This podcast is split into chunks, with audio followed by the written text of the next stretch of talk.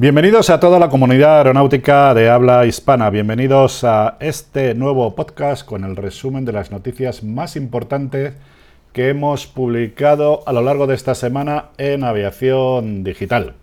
Como siempre me acompañan Antonio Olmedo y Alba Sanz. Muy buenas compañeros. Hola, Hola ¿qué tal? ¿Cómo estáis? Hola, pues yo la verdad cansadísimo. ¿Para qué vamos a engañarnos? Porque menuda semanita, ¿eh? Menuda semanita. hemos, tenido un poco de todo. Eh, pues sobre todo, lo más importante, ¿no, Alba? Que hemos estado en el Paris Air Show. Mejor dicho, has estado en el Paris Air Show. ¿eh? Que como bien sabéis, que concluye hoy. ¿eh? el Salón Internacional de la Aeronáutica y el Espacio en París, que se ha celebrado en Le Bourget. Y bueno, y ahí hemos podido ver de primera mano las últimas novedades en lo que se refiere a la aeronáutica y el espacio en uno de lo que coincide todo el mundo de los eventos más importantes del sector. Y ahí ha estado nuestra redactora Alba, que quiero que me cuentes cómo ha sido la experiencia, que destaques qué es lo que has visto y que te haya llamado la atención de este gran salón aeronáutico. Pues ha sido muy emocionante, sobre todo porque yo era la primera vez que iba y no tenía, no sabía muy bien qué me iba a encontrar, ¿no? Entonces, yo nada, cuando fui lo que pude ver sobre todo, eh, y sobre todo cuando nos dedicamos más en la parte del sector español, que fue el día celebrado el martes, fue un día específico donde se puso un relieve la industria española, pues allí pude hablar, por ejemplo, con los directores de, de Indra, que están llevando a cabo el sistema, como sabéis, del combate aéreo del futuro. Entonces ellos me pudieron explicar de primera mano cómo está contribuyendo España a este programa, que en sí se espera que sea una parte fundamental de la aviación futura en el ámbito militar. Em, entonces, como sabéis, es un programa que está integrado por España, por Alemania y por Francia, y lo que intenta fomentar es un poco la independencia en la industria de la defensa de Europa, sobre todo de estos tres países. Eh, en este sentido, están desarrollando un caza que sería un caza de sexta generación. Aún no hay un plano como tal, o más bien no lo han enseñado al público, pero sí que se sabe que va a ser una especie de sistema en el que se va a intentar controlar todo el espacio aéreo a través de una superficie conectada desde la tierra, desde el aire o desde incluso lo naval. Así que me pareció muy interesante y ellos lo explicaron fenomenal y sobre todo se sentían muy orgullosos de que España eh, formara parte de este programa que eh, se firmó en el año 2019 además, en el Paris Air Show, pero del año 2019. Bueno, como siempre te me vas para el tema de defensa, que me, ¿Eh? Bueno, voy por partes. Esta es la primera parte. Ahora vamos a la parte. siempre al monte, siempre siempre. Sabéis que es lo que más controlo, entonces siempre empiezo por ahí. Ya luego, eh, en el tema de aviación comercial, también vi cómo España estaba eh, formando parte del desarrollo del avión Overture, que como sabéis es el avión supersónico que espera ver la luz en el 2040 y dos empresas españolas van a formar parte del diseño del ala, por ejemplo y creo que es bastante importante también tenerlo en cuenta. Porque se supone que va a ser la aviación del futuro, según ellos lo han hablado. ¿Y de Airbus y Boeing cómo ha estado el tema? Y de Airbus y Boeing, pues eh, Airbus no ha dicho por el momento ninguna comercialización nueva de aviones, que es un poco lo que se esperaba. Eh, hay aviones como la 380 que estaba un poco ahí en el debate porque no se sabe muy bien si se van a volver a emplear o si se van a dejar de fabricar porque las aerolíneas que lo compraban eh, se han dado cuenta que no ha sido tan rentable como ellos esperaban. Entonces, eh, por ejemplo, tenemos aerolíneas como Lufthansa que sí que ya han empezado a volar eh, aviones A380 que estaban parados, pero han dicho que van a, estar, van a ser sustituidos progresivamente por el A350. Aunque sí que me llamó la atención verlo en persona, porque había un avión A380 allí en el, en el Paris Air Show y yo jamás había visto uno y la verdad es que impresionaba mucho por su tamaño. Se podía ver por dentro y se podía, bueno, pues yo te digo, introducirte como tal, ¿sabes? Dentro del avión. Oye, y también ha habido un gran espacio también para los eh, EVTOL, ¿no? Sí, han tenido también mucha presencia porque, como sabéis, están desarrollando también a pasos agigantados, ¿no? Dentro de poco parece que las ciudades van a ser ciudades tecnológicas y ciudades donde vamos a ver taxis voladores casi. Entonces, pues han empezado a, desarrollar modelos de cómo serían estas aeronaves y, a, y esperar su próxima comercialización. Decíamos Alba el, el último podcast que no esperábamos grandes pedidos en este. En este no, ya sí así. Bueno, Airbus. El único pedido así más relevante ha por parte de India, de la India. Este ha sido mm. fantástico, desde luego. Sí, o sea, no, no, es una, no es algo Me refiero, no es, no es una cosa muy novedosa, pero sí que es verdad que la industria aeronáutica en la India está tomando pasos agigantados y quiere ser una potencia regional dentro del continente, yo creo. Y sí que han llegado a un acuerdo de, de la comercialización como del mayor pedido de aeronaves Airbus, de aviones Airbus, de Air India, de la aerolínea. Pues eh, luego también has estado, claro, en el pabellón de España, ¿no? Que era bastante, que estaban ahí metidos, pues toda gran parte de nuestra industria, ¿no? Concentrado ahí y no solo concentrado ahí, sino que también han pasado por ahí las autoridades. Eso es. Han pasado las autoridades, pues para básicamente eh, lo que os decía, fomentar y, y, dar visibilidad al desarrollo industrial de la defensa española a nivel internacional. Em, y, básicamente un poco más a nivel de representación no se ha llegado tampoco a acuerdos muy, muy novedosos. Pudisteis ¿no? entrevistar a los del clúster ¿no? aeronáutico vasco, ¿no? El GEGAN. a los de EGAN, sí, eso es. ¿Y, qué tal? Estuve hablando con ellos y pues la verdad es que, que, muy bien, ellos están muy contentos con lo que están haciendo por el momento, se sienten bastante realizados y ven un futuro en este sector dentro de, del País Vasco, que por, por, lo que me dijeron representaba ahora mismo el 1% del Producto Interior del País Vasco. Así que estaban bastante contentos con ese desarrollo.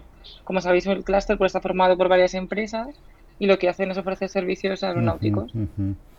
Muy bien, pues nada, y luego creo que también estuvo el último día la Junta Andalucía, que ya pues, eh, pues ha dicho que va a organizar ¿no? la séptima edición del Aerospace and Defense Meeting, el ADM Semilla en el 2024, y ahí estuvo ¿no? la consejera Carolina España acuerdo por lo de España, o sea que, nada.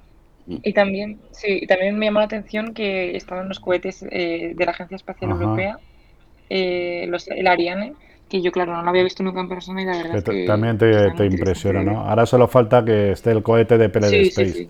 A ver si consigue. ¿eh? Sí, solo falta eso. A ver si consigue lanzarlo. Hombre, yo, lo que veo de la buena noticia es que España por fin empieza a tener una presencia, ¿verdad?, en, estos certámenes eh, y, no somos solo espectadores, sino que somos contribuidores activos. Por lo menos esta es la, impresión que he sacado de, Sí, sobre todo defensa, la 400M, la verdad es que estamos metidos en muchos, en, muchos temas de desarrollo y de tecnología y, bueno, y también como nos habló del, ¿no? del Casa del 295, que es una de las...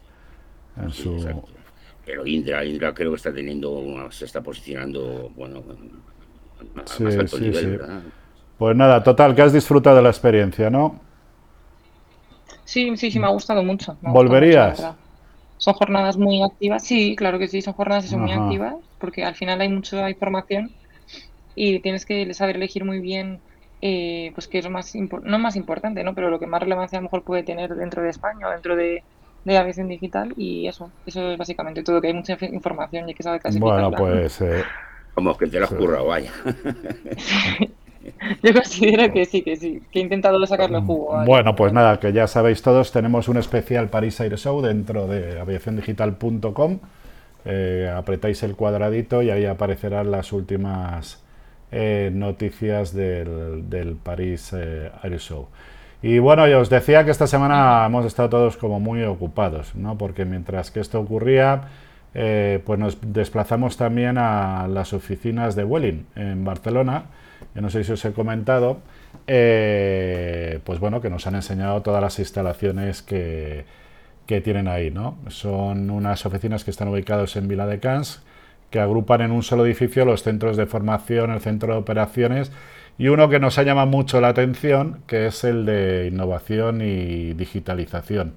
¿eh? En este edificio, pues bueno, eh, para que os hagáis una idea, curran más de 700 trabajadores. Eh, y me, contó esto que llaman ellos Welling Tech, que es el centro de digitalización e innovación. Y luego también el programa que tienen su propio programa de generación de talento que se llama Welling University, y, la verdad es que me encantó, chicos, eh, la filosofía, ¿vale? Todo, vamos, primero, todo es muy Google. ¿eh? O sea, con espacios abiertos, pues eh, nada, muy diáfano y, se respira mucha, mucho conocimiento y mucha creatividad. Esto de Bullen University, pues para que os hagáis una idea, hay una serie de, de candidatos y que hacen el curso y es durísimo. Es cuando digo durísimo, durísimo, que se pasan horas y horas y solo aprueba el 50%. Vamos a probar que se incorporan a, la compañía. Pero hay una cosa, Antonio y Alba, que me gustó mucho. ¿eh? Eh, pues sobre todo, eh, todo un departamento dedicado a, a situaciones de crisis. y la verdad es que me gustó, me gustó muchísimo, me gustó tanto que yo creo que, y así lo he dicho, ¿no? que vamos a hacer una pieza aparte con todo esto. La vamos a amar, la vamos a, desarrollar, porque Antonio ha cambiado mucho, ¿eh? desde el accidente exponer, eh, pues cómo las compañías se toman en serio un departamento para que en pues caso de que haya una desgracia, que no tiene que ser porque un accidente, sino otro tipo de eventualidad, se pueda... incidentes menores y también sí, Sí, sí, pero, pero muy bien, ¿eh? O sea, eh, merece la pena... Eh, merece la pena destacarlo, ¿sabes? Porque luego, aparte, ya sabes que soy yo muy puñetero, ¿no? entonces, en todas estas cosas que mm. soy famoso por lo puñetero que soy. Pero en estas empresas, eh, vamos, en las compañías serias, todo esto, todavía hay mucho maquillaje mucho. Mucho. Y hay una parte que es fundamental tener unos procedimientos claros para en caso de tener una contingencia eh, poder, poder actuar correctamente y sobre todo algo esencial, que es eh, la atención a, los familiares de, las víctimas. ¿no? Y, y, todo esto son protocolos. Y bueno, algo que sé yo de esto y tal, pues pregunté a sus responsables, que me encantaron, que fue Estuvo una tal Laura Díaz Fernández y Jorge Rodríguez eh, Solsona. Y bueno, y pues mm, dices preguntas, por ejemplo, cada cuánto hacen simulaciones, eh, hacen dos veces al año. Luego, mm, en protocolo, como cuánto tiempo máximo en, proporcionar las listas de pasajeros tienen, que más eh, que son dos horas. cómo lo tienen todo estructurado mm, en, en el departamento se contemplan hasta la posibilidad de, cambios de ropa, por, poner un ejemplo, baterías para los móviles, eh, unas conexiones eh, pues de alta velocidad. Eh, todo está muy, muy, muy, muy preparado que, pues eso, para actuar, que probablemente no habrá que actuar nunca, pero si hay que actuar, pues está todo ahí, todo ahí. Y luego ya te digo, nos trataron, la verdad es que bien. Y luego tenemos, tuvimos una pequeña party, lo que llaman ellos la, Yellow Party, y, muy bien, muy bien.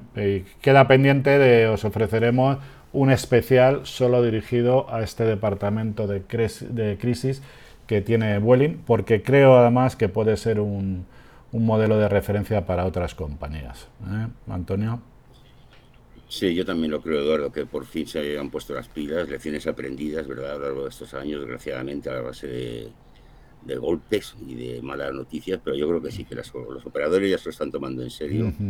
La asistencia a víctimas y, bueno, y como decíamos antes, que no todo tiene que ser accidentes, que hay crisis en las que no tienen que ser catastróficas.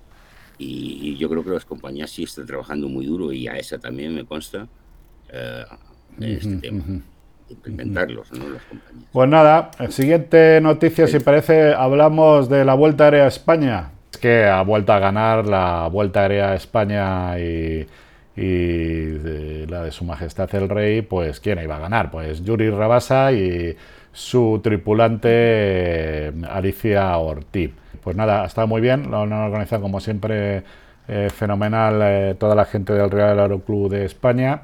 Eh, ha quedado en segunda posición también un amigo mío, que es Carlos Eugui, y, su, y luego que como tripulante estaba Raquel Pagola, eh, a la cual pues les hemos hecho unas entrevistas muy divertidas en aviación digital y que mañana podréis eh, acceder a ellas.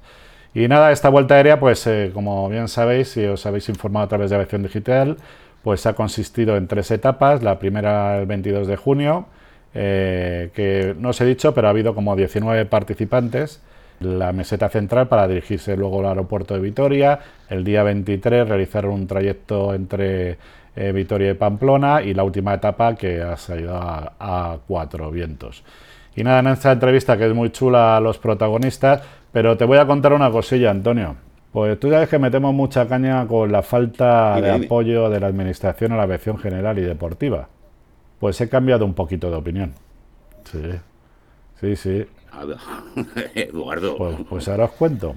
Pues, ¿Y eso por qué? ¿Quién estaba ahí? para cambiar de opinión? Pues estaba toda la Administración. Estaba en aire, estaba la Agencia Estatal de Seguridad Aérea y eh, estaba también un representante de la Dirección General de Aviación Civil. Como siempre faltaron los de AENA, pero bueno. El tema es que, joder, eh, nada, les pongo ahí, les junto y tal, y tú sabes que han participado en una de las etapas. Porque sí, pues estuve con Marta Alestado, que como bien sabéis es el responsable de ah, la seguridad aérea de la Agencia Estatal de Seguridad Aérea, y, y, luego estuve con Enrique Gismera de Naire, que también, pues en la última etapa, estuvieron volando. Estuvieron volando y hicieron no, no, no, no. Primero porque me parece una idea fantástica como muestra de apoyo a este sector que, como decimos Antonio y yo, eh, creemos que, pues, que le hace falta darle un impulso. Y entonces estas muestras yo creo que son muy representativas. Por eso digo que estoy cambiando un poco de opinión. Vale, también tuve la oportunidad de hablar con el nuevo director general de, de Naire, con Enrique Maurer y bueno, y la apuesta es decidida y de apoyo a, todo lo que está haciendo ahora mismo el Real Aeroclub de España, eh, gracias también al equipo de su presidente Jesús Muela.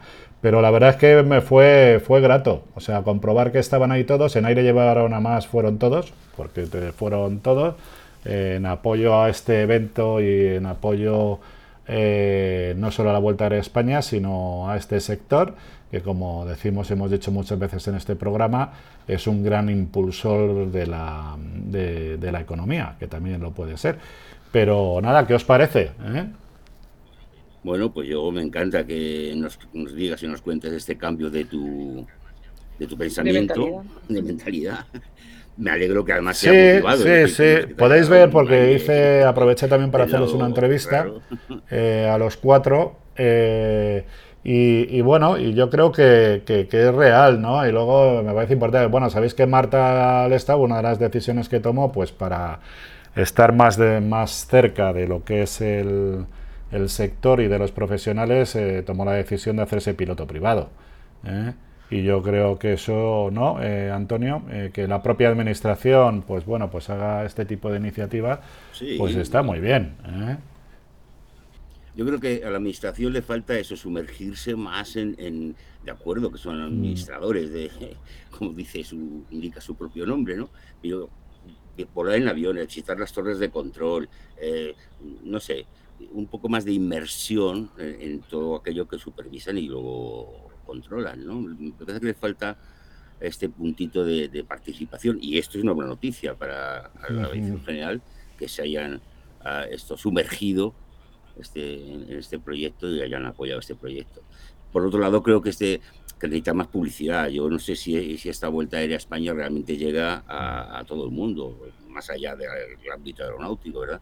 Me parece que eh, para la gente de calle también sería muy interesante. Sí, sí, de hecho... Pero creo que le falta un poquito de publicidad. Eh, que te, te, puedo decir, Alba, nos cuesta mucho publicar cosas de aviación general deportiva porque no hay comunicación. O sea, hay poca comunicación. De hecho...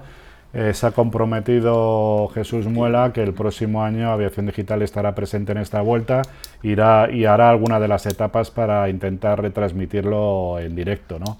Otra de las cosas que decía es que, claro, esto es una, no deja de ser una competición y además este año aquí se ha dirimido por segundos. ¿no? Entonces, eh, yo creo que es importante trasladar esto a los seguidores y a nuestros lectores, ¿no? De que realmente es una competición, cómo va, etapa a etapa, claro, una, cada etapa, cómo está. sobre todo para estar más informados. Eh, cómo va la clasificación, etcétera, etcétera. Claro, claro, claro. O sea, que me parece fundamental. ¿En qué consiste? O sea, el próximo año. Sí, eso, Nada, pues nos apuntamos. Bueno, bueno, también hay que ver un poco, también hay que ver un poco el peso, ¿vale? y además voy a decir una cosa que me han confesado, ¿vale? También aquí hay una parte lúdica que es eh, una parte gastronómica. ¿eh? Parece ser que lo tienen muy organizado cada vez que acaban de una etapa, pues bueno, aprovechan para no solo conocer la ciudad, sino para gastronómicamente ¿eh? estar pues bien nutridos. Sí, sí. Muy divertido, muy divertido la entrevista, la Estar presentes, y, nada. Y nada, ¿qué más ha pasado, Alba, por ahí, por esos mundos de Dios, aeronáuticos? Pues mira, así como de las noticias más importantes esta semana hemos visto que Air Nostrum ha desembocado su huelga de pilotos. Ah, hombre, buena noticia. La que estaba convocada por Sepla, muy buena ah. noticia. Eh, las, la, según la propia aerolínea, las dos partes han dado un paso adelante para garantizar esa movilidad de pasajeros en un momento que es trascendental para la aviación como es el, verano, ¿no? Como sabéis. Eh, además, al final de esta huelga marca también el fin de los paros que antes de convocarse como indefinidos, que fueron convocados como indefinidos hace apenas unas semanas, mm. estaban decretados todos los lunes y los viernes desde el pasado 27 de febrero.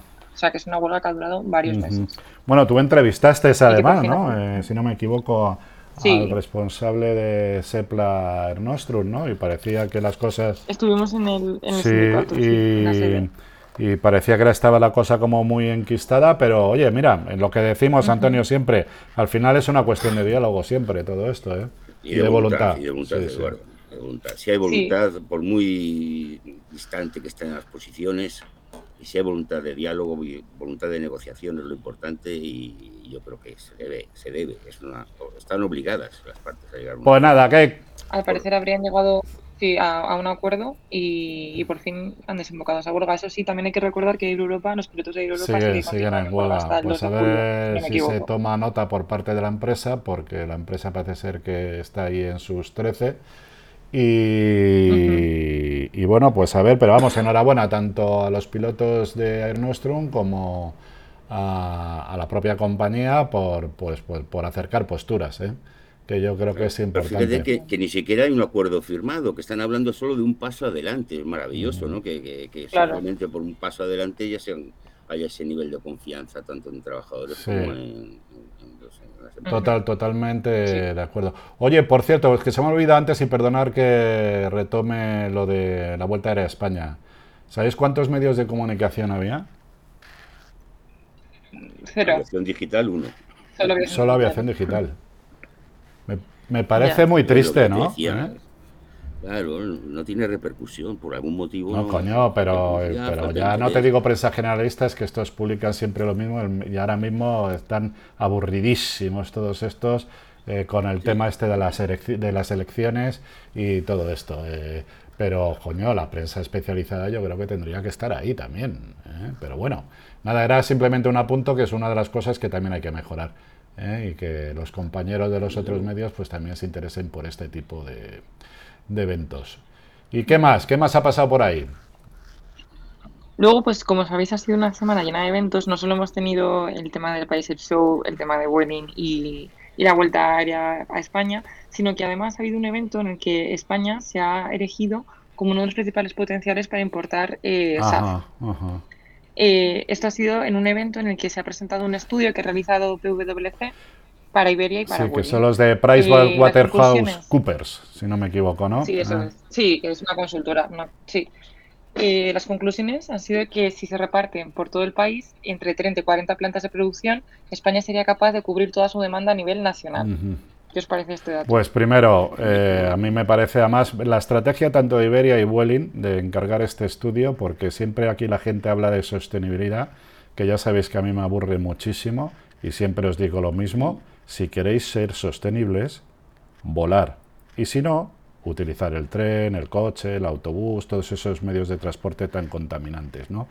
Pero mm, para hablar así, como hablo yo, hace falta estudios empíricos. ¿no? Eh, y este, este estudio, que es un estudio serio, que os hemos puesto una pincelada de la presentación que hicieron en, Aviación Digital, y además que, que estuve yo ahí per, personalmente, pues bueno, eh, a mí ya me empieza a gustar más Antonio, ¿sabes? Porque siempre hablamos de rollos, eh, que, pues que siempre hablamos de lo mismo, que si eh, las emisiones de CO2 de la aviación solo representan el 2 y el 3%, etcétera, etcétera, pero aquí decimos algo. Si nosotros lideramos la producción de SAF, que es la única solución a corto y medio plazo para ser más sostenibles, más de lo que somos en la aviación, eh, y el invertir, o sea, ¿sabes qué cifra dieron de empleos directos e indirectos que podría, si, si se apuesta a España por esta, por esta fuente, ¿Sabes? ¿Sabéis cuántos? Mm. Entre 200, entre 200.000 y 250.000 empleos. Porque hablan de 30 y 40 plantas, que eh, sería suficiente para reabastecer a nuestras compañías aéreas, pero el proyecto va mucho más allá y de lo que se trata es de ser la referencia en producción de SAF para toda Europa. Con el, con el, con el permiso de los franceses. ¿Y por qué digo...? sí, perdóname, Alba, dime. Sí, sí, perdón. No, no, que decían justamente eso, que el potencial de producción eh, en la actualidad es muy superior a la demanda local. Entonces, con esta instalación de las plantas se podría exportar grandes volúmenes al mercado internacional, por lo que sería, porque lo que España jugaría un papel hay que Hay este acuerdos de Repsol, de Cepsa, de Petronor. Hmm. De hecho, ahí en el País Vasco también ya están desarrollando una de estas plantas. Eh, luego también en Cartagena, eh, también en Huelva, etcétera, etcétera. Y tenemos además una de las características que tiene España es que la distribución ya la tiene ya la tiene organizada y además va directamente a, los aeropuertos. Eh, yo creo que todo esto hay que escalarlo, hay que creer en ello. ¿Por qué va hay que creer en ello? Lo que os estaba diciendo. Porque es que los franceses también están detrás de todo esto. como siempre. Claro, ¿eh? Entonces no les, no les bastó con quitarnos la patente de los dirigibles y de tantas cosas que ahora van también a por convertirse en una referencia de, de SAP. Y yo creo que esto, todos coincidimos en una cosa. Vamos a ver, todo esto de la sostenibilidad, queridos amigos, se basa en, ahora mismo en tres, en tres pilares. ¿Vale? El primero, pues sería eh, potenciar el SAF. ¿Vale? Sabéis que el SAF es muy caro de producir ahora porque no hay un equilibrio entre la demanda y la producción, entonces eso encarece. Cuando digo que encarece, puede ser de 3, 4, 5 veces y si te vas al sintético, pues puede ser 10 o 12 veces más caro que el combustible tradicional, que es el, el, el queroseno, ¿no? Luego otra parte, pero para esto se necesita el apoyo de la administración. Hay una parte que sí eh, tiene incidencia y que en la industria, que es el desarrollo de nuevos materiales y luego seguir aumentando eh, la eficiencia de, los motores, ¿eh? que yo creo que es una cosa que es fundamental. O sea, y se está desarrollando, se están experimentando ya con nuevos materiales y luego, pues eso, los motores es una realidad que desde hace 30 años hemos mejorado eh, el consumo de nuestros motores y lo hemos reducido en un 50%. Y el otro día hablaban también de un nuevo motor que es el Ultrafan, que de ese 50% pues ya incluso se podría reducir hasta un 20% o más. ¿Vale? Pero eh, no cabe duda que se necesita un apoyo de, de los gobiernos, si realmente se cree en esto. Y la tercera pata que os estaba comentando, ¿cuál es? Otra de las cosas que tienen los políticos, eh, está en manos de los políticos, lamentablemente. Lamentablemente. Porque mucho poner tasitas por esto de la sostenibilidad. Pero vosotros sois responsables de no haber llegado a un acuerdo con el cielo único europeo. Llevamos más de 10 años con todo el tema este, mucho más de 10 años. Si os, hubierais puesto de acuerdo, esto representa un ahorro del 10% de las emisiones de CO2. O hubiera representado eh, un ahorro de, emisiones de CO2. O sea, menos tasitas, más inversión y apoyo a la producción del SAF, poneros de acuerdo ya para que podamos ir del punto A al punto B en línea recta con menos zonas restringidas y prohibidos y si queréis ser sostenibles de verdad está en vuestra mano. No siempre va sí, pero a Fíjate, Eduardo, en este punto encima que no es, no es inversión, no se está pidiendo más que un acuerdo. Es decir, eh, no se está requiriendo un potencial de gasto exagerado para sí bueno no no no no no es una cuestión política es, es, de es una cuestión política y de sentarse y papel sí sí sí pero sobre todo de soberanía sabes entonces cuando entra el rollito de la soberanía que el cielo debía ser como una cosa de todos, igual que el agua, igual que el espacio, pero ya sabes, eh, lamentablemente es que el mundo hay políticos, siempre he dicho lo mismo. Si no hubiera políticos, hubiéramos, no sé, nos hubiéramos puesto más de acuerdo. Bueno, si no hubiera políticos, tendríamos otros políticos. Puede ser. Pero ¿os acordáis cuando Bélgica estuvo no sé cuánto tiempo sin llegar a acuerdo y estuvieron ahí eso funcionando? Eh, vamos, que, tú hablas con los belgas y tal, es cuando el país iba mejor. Será por algo. Bueno, los belgas siempre han mantenido una equidistancia con todo un tanto sospechosa, ¿verdad? Sí, en algunos temas, sí. No vamos a entrar en política. No, no, porque aquí no nos gusta hablar de política. No, ni, hablamos de política. Pero bueno, eh, y nada, ¿qué más?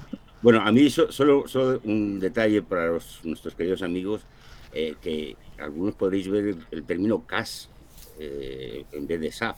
SAF es el acrónimo en inglés y CAS es como en muchos documentos vais a encontrar eh, combustible de aviación sostenibles. Es, como en español realmente se llama el SAF. Lo digo que no haya confusión en este. Ah, SAF y CAS. bueno, es el término. anglosajón, ¿no? Anglosajón y que se estaba, eh, bueno, como siempre estamos importando muchos términos anglosajones, pero realmente SAF corresponde a las siglas de, de, lo que en español se traduce combustible de aviación eh, sostenible, es decir, CAS. Por eso en muchos documentos eh, aparece CAS en vez de SAF. Bueno, una nota, nota, nota, del editor. bueno, Alba, ¿qué más ha pasado por ahí? Por esos mundos de Dios. Pues mira, a ver qué os parece esto. ¿Sabéis que el Miura 5 va a salir del Centro Espacial Guayanés?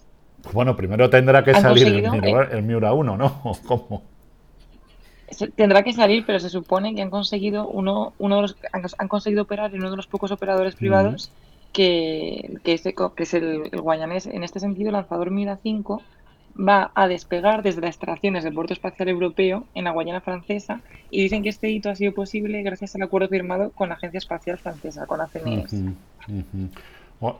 ahora mismo el ¿Dónde está el hito? Es que no, perdóname, eh, que no estoy muy puesto yo. Pues el hito está en el que, en el que es el primer, es, el poco, uno de los pocos operadores privados que van a ah, poder hacerlo desde este histórico ah, Vale, vale, vale. Claro, esa es la noticia, que es uno de los pocos. Claro, es que hay que tener en cuenta que yo creo que Prede Space hoy por hoy debe ser la única compañía privada con expectativas de lanzar satélites, ¿no? En Europa, ¿eh? Me da la impresión, ¿eh?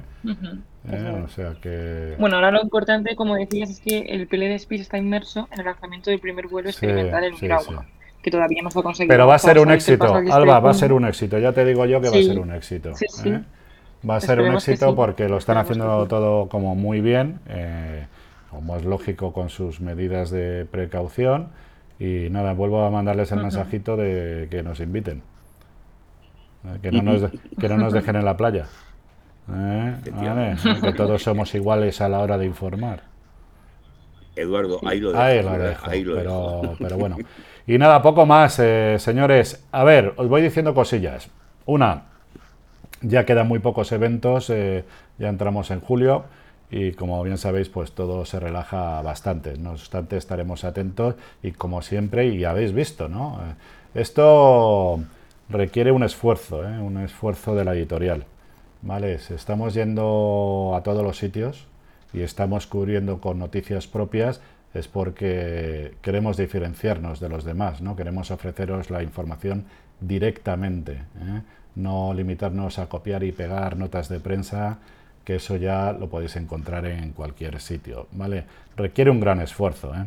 Y vamos a seguir, vamos a seguir con esta política y solo anunciaros, esta semana ya nos quedan poquitos, pero el 28 de junio, pues sabéis que nos han invitado nuestra gente de Iberia, eh, concretamente al espacio Iberia. ¿Por qué? Pues porque es el aniversario de Iberia, ¿vale? Ahí hay en el salón este, en el espacio Iberia, que está en la calle Maestro Victoria 3 de Madrid, podéis ver simuladores, podéis ver las nuevas plazas business del 350, podéis ver un tema histórico de los trajes que se han llevado, que por cierto en el TikTok los tenemos colgado. Tenemos TikTok, chicos, ¿qué os parece? Ah, es que os habéis, os habéis quedado como callados. No, no, no, no, no estaba escuchando. Nosotros lo sabíamos, por eso no nos ha sorprendido. Claro, claro. Habrá que ver la cara de los oyentes. Bueno, a ver, estamos empezando poco a poco. Ya sabéis como todas las tecnologías, pues son, pues eso, cuesta adaptarse y tal. Pero bueno, ahí vamos metiendo metiendo nuestros, nuestros vídeos para que también os podáis informar a través de esta red social de, de rápida expansión. Y nada, pues estaremos ahí. A más qué circunstancias se da, aparte de celebrar con la gente de Iberia su aniversario, pues va a estar Javier Sánchez Prieto, que como bien sabéis deja la presidencia de Iberia y va a dar la bienvenida en este acto a su nuevo presidente, eh, Fernando Candela. Y ahí va a estar Aviación Digital y una reportera dicharachera. Que sí, ¿Ah, sí, va a estar la más joven de todo el equipo. No, Ah, Floppy. la más joven no. Una, una chiquitita que ah. tiene un ah, programa que se llama Claudia y la aviación, que quería repetir y bueno, estar ahí. Ya sabéis que nosotros también, aparte de invertir y de, de, explorar nuevas, pues bueno, también potenciamos a las nuevas generaciones, aunque esta nueva generación todavía le queda un poquito porque tiene 12 años, pero también va a estar ahí y hará seguro que un reportaje eh, un reportaje muy chulo. Y poco más, eh, ahí se me olvidaba. Igual en septiembre os anunciamos algo. Algo relacionado con el espacio. Ah, y que os va a sorprender. estupendo. Porque, Quedamos atentos. Pero os va a sorprender mucho. Mucho. Seguimos innovando. A ver si nos puedes adelantar. Y poco más. Pues si, si, nos lo sopla Alba, porque nos ha dejado totalmente. Totalmente. Ahora sí que nos ha dejado descolocados, queridos. Y, os voy a dar una buena noticia a vosotros. No sé si es buena noticia o no. A ver, muy probablemente ya sabéis que tanto en julio y en agosto baja mucho todo el tema de contenidos, ¿vale? Entonces creo que voy a aprovechar para mm, en los podcasts meter entrevistas que tengo pendientes porque el día a día me come pero tengo muchas entrevistas muy chulas pendientes. Igual aprovecho todas las semanas para hacer una entrevista y subirlo en el podcast para que lo podáis escuchar. ¿Qué os parece? Muy bien, muy buena, buena idea. Eh, bueno, pero algo me echaréis una mano o qué? Hombre. Sí, claro, aquí estamos. Como siempre, aquí estamos. no es el tonito, ¿eh? os, pillo ya, os pillo ya bajando, pero bueno. Nada, oye, nada, pues muchísimas gracias. Eh, los like, Eduardo, los eh, Ah, sí, es verdad. Que si os ha gustado el, programa, eh, darle al like. Si os ha gustado mucho, pues poner un comentario, recomendarlo. Y si ya ha sido la pera, pues nada, compartir el programa con vuestros amigos, difundirlo, etcétera, etcétera. Y si no os ha gustado, y si no os ha gustado, pues también. nos lo decís, intentamos mejorar. ¿eh? Este es un programa y una empresa de mejora continua. ¿Y cometemos muchos errores? Sí. Pero nada, y luego, ¿qué os tengo que decir? A ver, ¿qué os tengo que decir? A ver, seguimos. Tener cuidado con eh, los desplazamientos. Sobre todo cuando vais, estáis fuera, estáis ahí en el pueblo, y os queréis mover a otro pueblo porque son fiestas o porque queréis ver a alguien y, bueno, intentar ir con alguien que no beba. Porque en esos pequeños tramos, Antonio y Alba, hay muchos accidentes. Sí, sí. Muchos accidentes. Sí, sí, ¿eh? sí, es donde más se producen, de hecho. de hecho, hace poco ha habido aquí uno en una carretera de Madrid terrible en el que han fallecido, no sé si tres jóvenes o cuatro jóvenes. En Villalba. Menores de edad y todo esto, y terrible, ¿no? Y entonces esto, pues, pues bueno, tener muchísimo cuidado amigos y amigas. Y, y sabéis por qué os digo todo esto, ¿no? ¿Por qué? Porque os necesitamos. Hasta el próximo programa.